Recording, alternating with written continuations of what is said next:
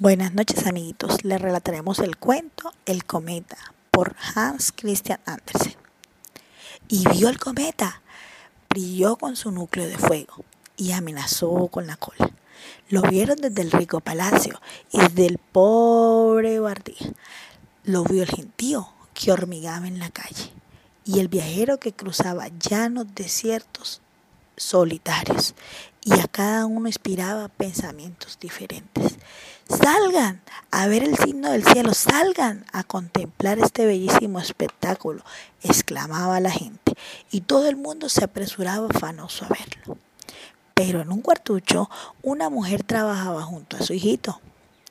La vela de cebo ardía mal, chisporteando, y la mujer creyó ver una viruta en la bujía. El cebo formaba una punta y se corvaba. Y aquello creía la mujer significaba que su hijito no tardaría en morir, pues la punta se volvía en contra él. Era una vieja superstición, pero la mujer la creía. Y justamente aquel niño estaba destinado a vivir muchos años sobre la tierra y a ver aquel mismo cometa cuando 60 años más tarde volvería a aparecer. El pequeño no vio la viruta de la vela, ni pensó en el astro que por primera vez en su vida brillaba en el cielo. Tenía delante de él una cubeta con agua jabonosa, en la que introducía el extremo de un tubito de arcilla y aspiraba con la boca. Por el otro lado, soplaba burbujas de jabón, unas grandes y otras pequeñas. Las pompas temblaban y flotaban, presentando bellísimos y cambiantes colores que iban del amarillo al rojo, del lila al azul, adquiriendo luego un tono verde como hoja de bosque cuando el sol brilla a través de él. Dios te conceda tantos años en la tierra como popas de jabón has hecho, murmuraba la madre. ¿Tantos? ¿Tantos? dijo el niño. No terminaré nunca las pompas con tanta agua. Y el niño soplaba y soplaba. Ahí vuela el año, ahí vuela. Mira cómo vuelan, exclamaba a cada una de las burbujas que se soltaban y emprendían el vuelo. Algunas fueron a pararle en los ojos. Aquellos escocía, quemaba y le asomaban las lágrimas. En cada burbuja veía una imagen de lo porvenir brillante y fulgida. Ahora se ve el cometa, gritaron los vecinos. Salgan, salgan a verlo, no se quede nadie adentro. La madre entonces salió llevando a su hijo de la mano. El pequeño hubo de dejar el tubito de arcilla y las pompas de jabón. Había salido el cometa y el niño vio la reluciente bola de fuego y su cola ardiente. Algunos decían que medía tres varas, otros que en tres millones de varas. Cada uno ve las cosas a su modo. Nuestros hijos y nietos tal vez habrán muerto antes de que vuelva a aparecer, decía la gente. La mayoría de los que dijeron habían muerto. En efecto, cuando apareció de nuevo, pero el niño cuya muerte, al creer su madre, había sido pronosticada por la viruta de la vela, estaba vivo, aún hecho ya un anciano, de cabello blanco. Los cabellos blancos son las flores de la vejez. Reza el proverbio y el hombre tenía muchas aquellas flores. Era un anciano maestro de la escuela. Los alumnos decían que era muy sabio, que sabía historias y geografía. ¿Y cuánto se conoce sobre los astros? Todo vuelve, decía. Fijaos si no, en las personas y en los acontecimientos, y se darán cuenta de que siempre vuelven con ropaje distinto en otros países. Y el maestro les contó el episodio de Guillermo Tell, que de un flechazo hubo de derribar una manzana colocada sobre la cabeza de su hijo. Pero antes de disparar la flecha, escogió eh, otra en su pecho destinada a atravesar el corazón del malvado Hexel.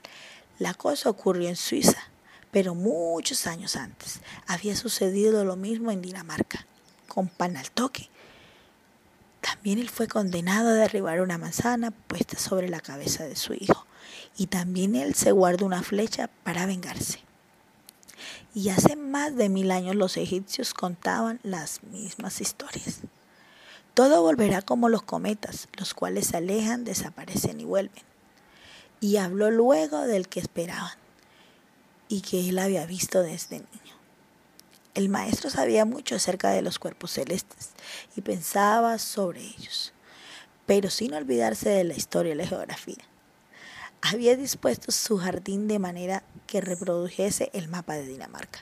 Estaban allí las plantas y las flores tal como parecían distribuidas en diferentes regiones del país. Tráeme guisantes, decía, y uno iba al, al bancal, que representaba lo, Loyanda. Tráeme al forfón, y el interpelado iba a Lagenland. La hermosa genciana azul y el romero se encontraban en Esquesen y la brillante canta en Skilborg. Las ciudades estaban señaladas con pedestal. Ahí estaba San Canuto con el dragón indicando Odense. Ansalon con el báculo episcopal indicando Soro. El barquito con los remos significaba que en aquel lugar se levantaba la gran ciudad de Arsarus. En el jardín del maestro se aprendía muy bien el mapa de Dinamarca, pero antes había que escuchar sus explicaciones, y esta era lo mejor de todo. Estaban esperando el cometa, y el buen señor les habló de él, y de lo que la gente había dicho y pensado sobre el astro muchos años atrás, cuando había aparecido por última vez. El año del cometa es año de un buen vino, dijo. Se puede diluir con agua sin que se note. Los bodegueros deben esperar con agrado los años del cometa. Por espacio de dos semanas enteras, el cielo estuvo nublado, y a pesar de que el meteoro brillaba en el firmamento, no podía verse. El anciano maestro estaba en su pequeña vivienda contigua a la escuela. El reloj de Boron heredado de sus padres, estaba en un rincón.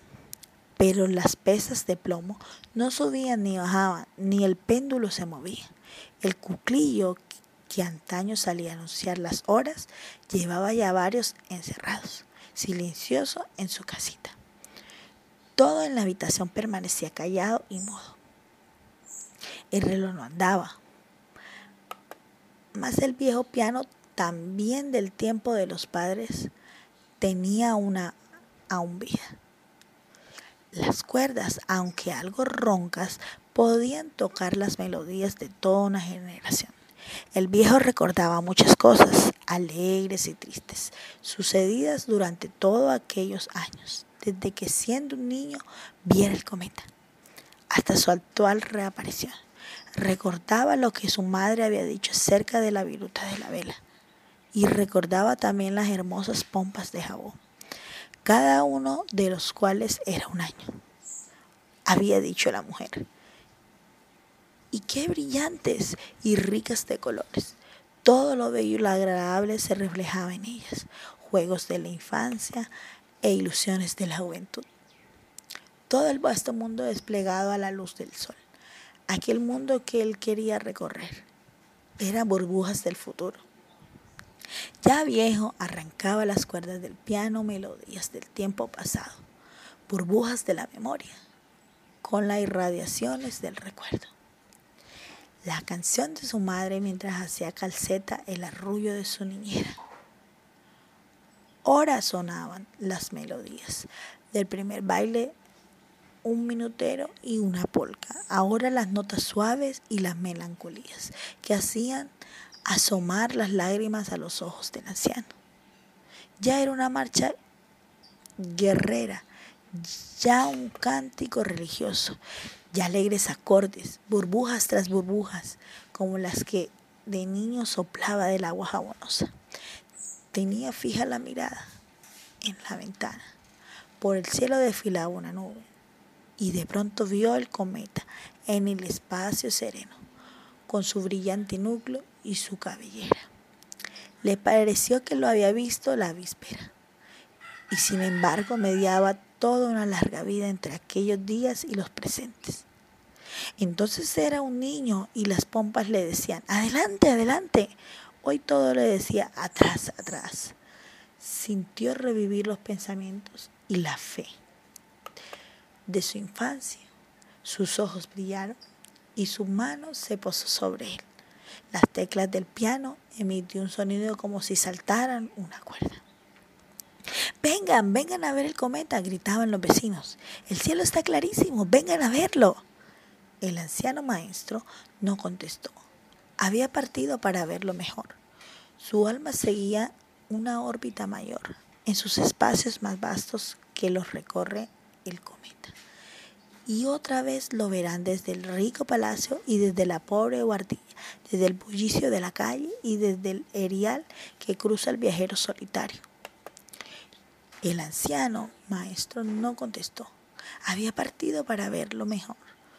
Su alma seguía una órbita mayor, en unos espacios más vastos que los que recorre el cometa y otra vez lo verán desde el rico palacio y desde la pobre bardilla, desde el bullicio de la calle y desde el erial que cruza el viajero solitario. Su alma fue vista por Dios y por los seres queridos que lo habían apreciado en la tumba y con los que ansiaba volver a verse. Fin.